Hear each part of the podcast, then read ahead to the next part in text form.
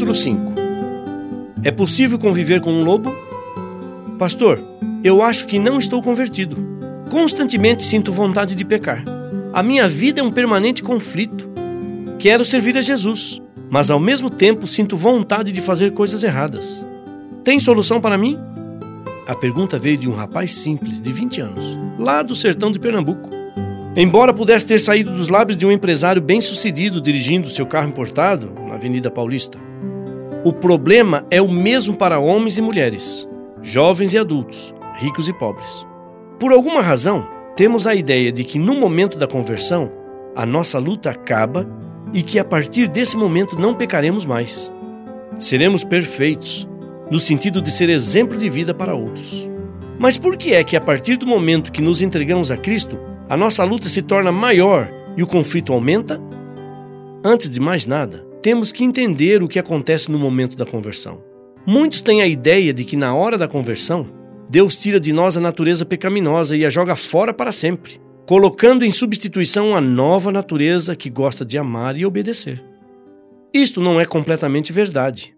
Seria maravilhoso se fosse assim, já que nunca mais teríamos vontade de pecar. A fonte da concupiscência e das paixões deste mundo não existiria mais. Em consequência, nossa vida seria como a de Adão e Eva antes da queda. Infelizmente, não é assim que sucedem as coisas. Ao converter-nos, Deus coloca dentro de nós uma nova natureza, a natureza de Cristo. Mas o que acontece com a velha natureza pecaminosa, a natureza de lobo? Ela não sai como muitos imaginam.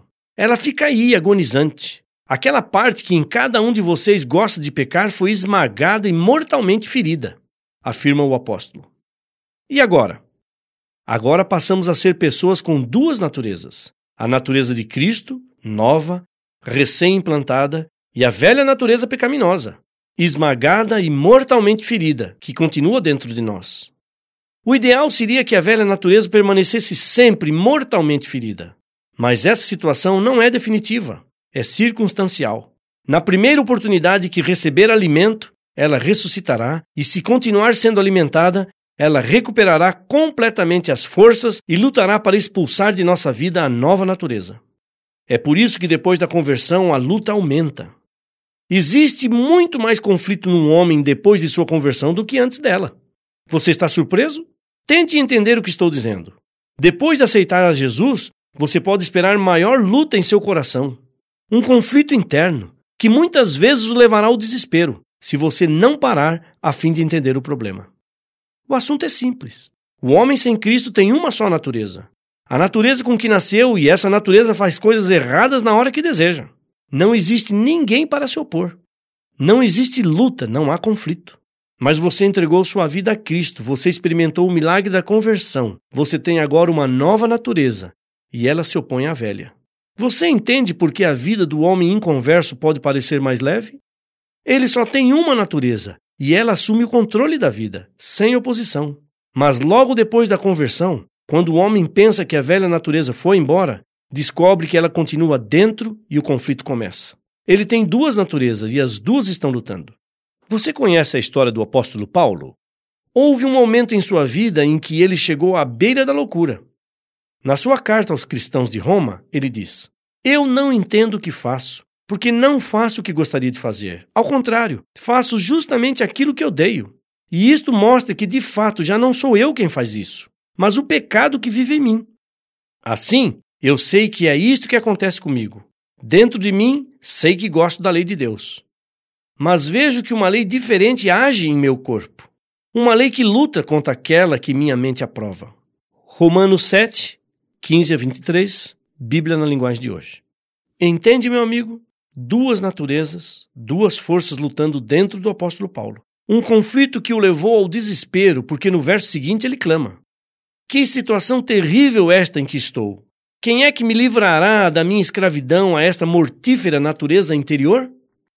Agora pergunto: no momento em que Paulo escreveu a carta aos Romanos, estava ou não convertido?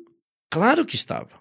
Ele tinha sido convertido lá na estrada de Damasco, quando se encontrou com Jesus e caiu do cavalo. Porém, aqui está a experiência de um homem convertido sentindo dentro de si o conflito que produz a luta das duas naturezas. Não se preocupe, meu amigo, por causa da tensão e do conflito que vem após sua conversão. Duas naturezas, entende? Você e eu somos homens com duas naturezas e elas não gostam uma da outra. O apóstolo Paulo um dia conseguiu entender este conflito e aí ele escreveu: Isto é o que eu quero dizer. Deixem que o Espírito de Deus dirija suas vidas. E não obedeçam aos desejos da natureza humana, porque o que a nossa natureza humana deseja é contra o que o Espírito quer. E o que o espírito quer é contra o que a natureza humana deseja. Os dois são inimigos e por isso vocês não podem fazer o que querem. Gálatas 5, 16 e 17. Pastor, você dirá, quer dizer que toda a minha vida vai ser uma vida de conflito? Não necessariamente. E isso vai depender de sua decisão. As duas naturezas estão hoje em luta, mas finalmente uma delas vencerá. Uma delas assumirá o controle completo de sua vida. Uma delas sobreviverá e a outra morrerá. Qual delas será vitoriosa? Também isso vai depender de sua decisão. Vamos ilustrar o assunto desta maneira. Suponhamos que estão soltas na arena de um circo duas feras envolvidas numa luta de morte. Os empresários do circo separam as duas feras e as colocam em jaulas separadas. Uma delas é fartamente alimentada, recebe comida e água em abundância. A outra é deixada no esquecimento quase total. Vez por outra, alguém dá para ela apenas um bocado de alimento, o suficiente para não morrer. Quando chegar o momento do confronto, qual delas vencerá? Existe alguma dúvida? Você sabe que será a que for melhor alimentada, não sabe? É isso que acontece na luta das naturezas por obter o controle da nossa vida. Só uma delas assumirá finalmente, por completo, o domínio do território. E sem dúvida será a que for melhor alimentada. Ocorre que os seres humanos geralmente alimentam mais a natureza pecaminosa, e esta é a causa de nosso fracasso constante, mesmo depois de nossa entrega a Cristo. Deus realizou em nós o milagre da conversão, implantou em nosso coração a nova natureza, mas nós não cuidamos dela.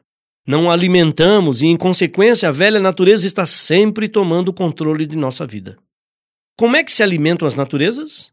Através dos cinco sentidos, tudo que entra em nossa mente através dos sentidos é alimento para uma ou outra natureza, especialmente aquilo que vem através da visão e da audição.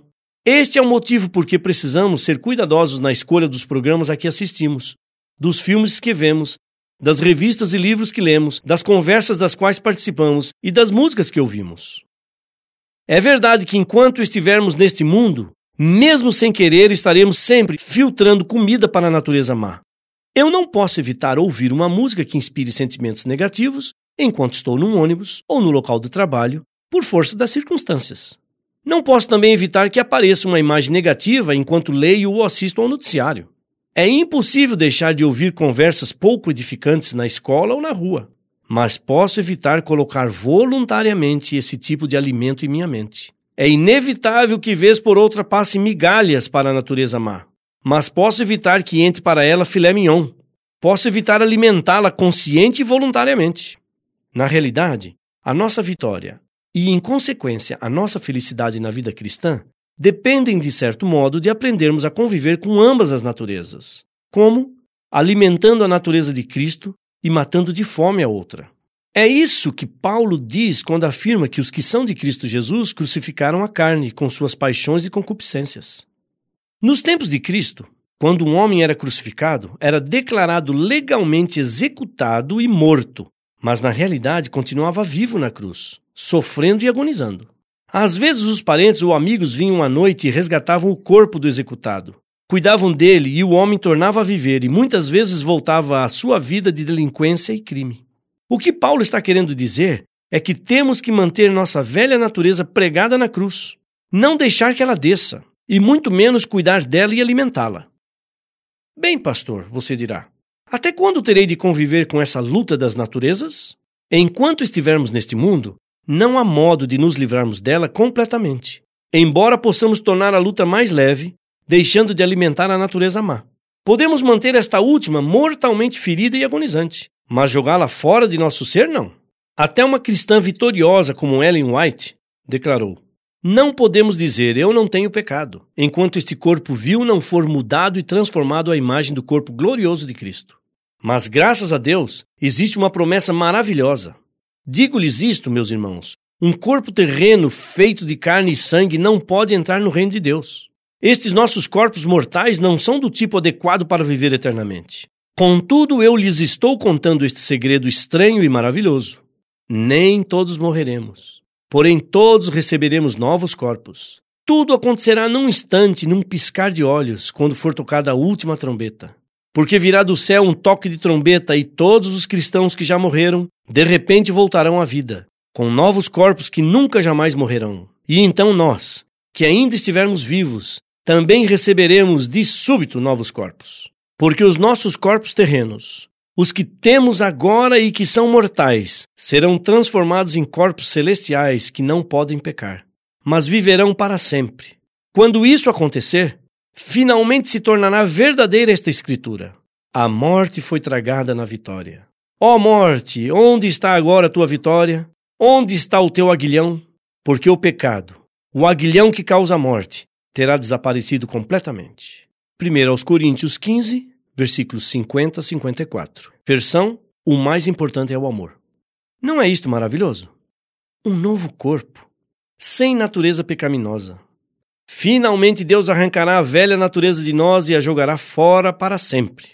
Aí sim não haverá mais luta, mais conflito interior, mais vontade de pecar. Tornaremos a ser homens com uma só natureza, a natureza de Cristo, perfeita e que se deleite em amar, obedecer e andar nos caminhos de Deus.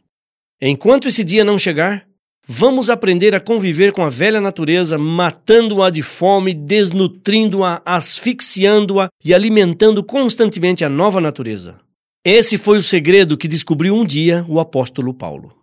Alguns anos depois de escrever o desesperado capítulo aos Romanos, Paulo escreveu aos Filipenses dizendo: E agora, irmãos, ao terminar esta carta, quero dizer-lhes mais uma coisa.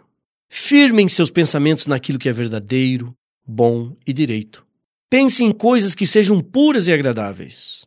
Ele está falando do alimento da nova natureza, você percebe? Ele tinha descoberto o segredo da vida vitoriosa. Ele não alimentava mais a natureza velha.